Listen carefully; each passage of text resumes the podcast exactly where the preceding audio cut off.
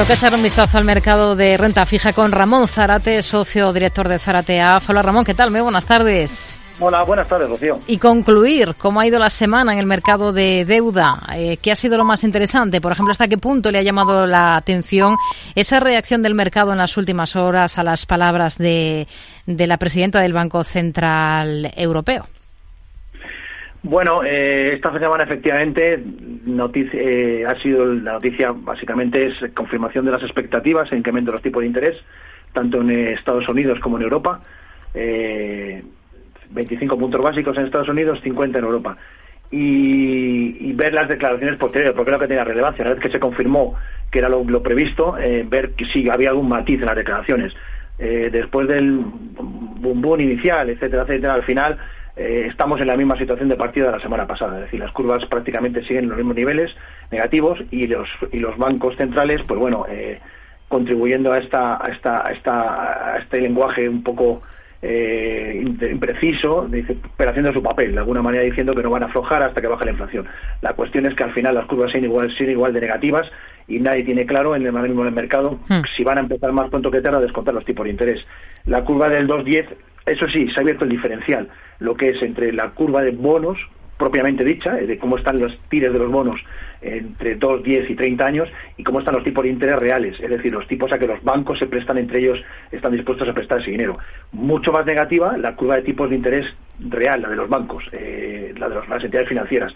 En 2.10 americano con menos 100 puntos básicos, mientras que en bonos está solamente en 70. Es decir, eh, lo que se está dando cuenta es que al final detrás de todo el sistema están los bancos centrales y están con bonos. Y de alguna manera están, hay papel, mercado suficiente y en algún momento va a tener que salir. Con lo cual, bueno, ahora mismo hay un decoupling bastante elemental, eh, bastante básico y mucha incertidumbre a cómo van a ser, qué va a pasar en el futuro.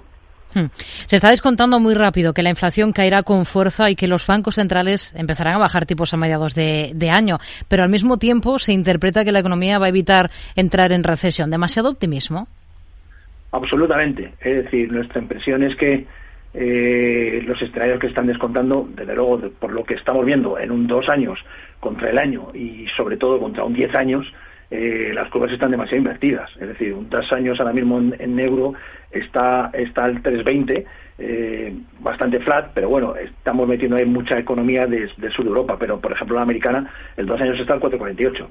Eh, absurdo y mientras que el 10 años está a 3,48, es decir, tiene casi 100 puntos básicos por debajo. A nosotros nos parece demasiado optimismo, es decir, nuestro escenario base para este año eh, es de, en el mejor de los escenarios, eh, curvas más planas, y en eso estamos recomendando y apostando, a apostar por un aplanamiento de la curva, comprando el 10 años y vendiendo el corto plazo, ¿no? Y efectivamente, solo podemos decir que sí, nos ha sorprendido desde luego el movimiento, porque pero a pesar de todo, lo que ha hecho el banco, hmm. según las previsiones, eh, se mantienen las se mantienen las alzas y se mantiene que este año no, no más tardar esta curva está descontando que no más tardar de, verano eh, empezarían a bajar los tipos de interés. Ahora mismo desde un gigante como BlackRock señalan que el crédito investment grade global ofrece ingresos líquidos y de alta calidad pero también les gustan los valores respaldados por hipotecas. Para diversificar eh, nos dicen em, lo comparte sí absolutamente. Eh, es lo que lo que habla de Em, valores o bonos respaldados por hipoteca nos estamos refiriendo a lo que aquí se ha conocido eh, como los cover bonds o lo que se llama aquí, hemos llamado las titularizaciones hipotecarias o los cedros hipotecarias. Eh, ahora mismo, de hecho, esta semana se han estado negociando, han salido algunas emisiones bastante interesantes alemanas, que están con rentabilidades del 5%. Eh, lo bueno que tiene este tipo de emisiones es que, o, lo positivo, es que el subyacente que tienen debajo son hipotecas y depende de la, del rating, va a definirlo quién es el hipotecado, por decirlo de alguna forma. Eh, entonces, con estos diferenciales parecen claramente interesantes. En España hay muchas, los bancos los están empezando a hacer ahora mismo, las cédulas hipotecarias, pero como un mecanismo eh, para descontar eh, papel en los momentos que necesiten liquidez. Y realmente no están saliendo con diferenciales interesantes, es decir, algo que sea realmente por encima del tesoro. estamos hablando de que las FANDRIF, las hipotecas, los bonos respaldados por, por títulos hipotecarios eh, alemanes están alrededor del 5%, cuando estamos hablando de que unos bonos a corto plazo alemanes están en los 50, serían los diferenciales de 250 puntos básicos. Pero sí, efectivamente, sería muy interesante. Eh, lo que pasa es que, como señalo, no hay tanto papel, eh, no hay tanto papel y sobre todo en euros. Tendríamos que irnos al mercado americano de rates y empezar a comprar el papel por allí, o municipal, o etcétera, otro tipo de papeles, ¿no? Hmm. ¿Ve mejor idea tener acciones de banca española o deuda de banca española?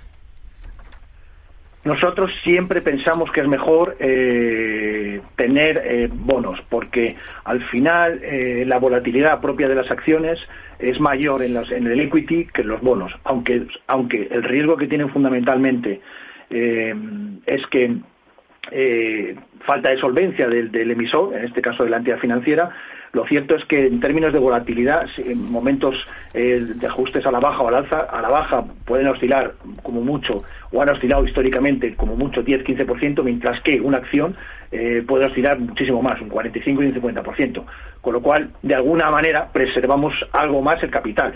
La realidad es que luego, eh, por lo que da de dividendos, eh, se termina compensando. Es decir, la rentabilidad que tienen ahora mismo los, los, los, los, los bonos, eh, los, los cocos o los bonos la deuda subordinada está próxima por encima del 8%, claramente, ¿no? como hemos visto la semana pasada, que ha estado emitiendo, por ejemplo, Ibercaja, ¿no? Pero siempre preferimos, de alguna manera, por, es decir, es la segunda variable eh, de las acciones, aunque estamos relacionados directamente, tener bonos, porque ya está fijado de antemano el, dividendo y porque tienen eh, el cupón que se va a cobrar anualmente y porque tienen menos volatilidad. Eh, y está saliendo mucho papel, es decir, de las pocas emisiones que está viendo ahora mismo, o de los pocos emisores que está viendo ahora mismo los mercados primarios, básicamente, aparte de públicos o supranacionales, son entidades financieras. Eh, que se ven obligadas a ir para cumplir los, ratios de los, los, de los test de, inversión, los, los test de solvencia. Hmm. Con lo cual tienen que ir emitiendo periódicamente a precios de mercado. Y el mercado ahora mismo está exigiéndoles una rentabilidad, como apuntamos, hemos repuntado repetidamente, por encima del 7 y del 8% en muchísimos casos. De hecho, eh, ahora mismo de las emisiones más negociadas en mercado secundario son los últimos bonos que sacó la emisión de 500 millones del Banco Sabadell, con una rentabilidad por encima del 8,5%. ¿no?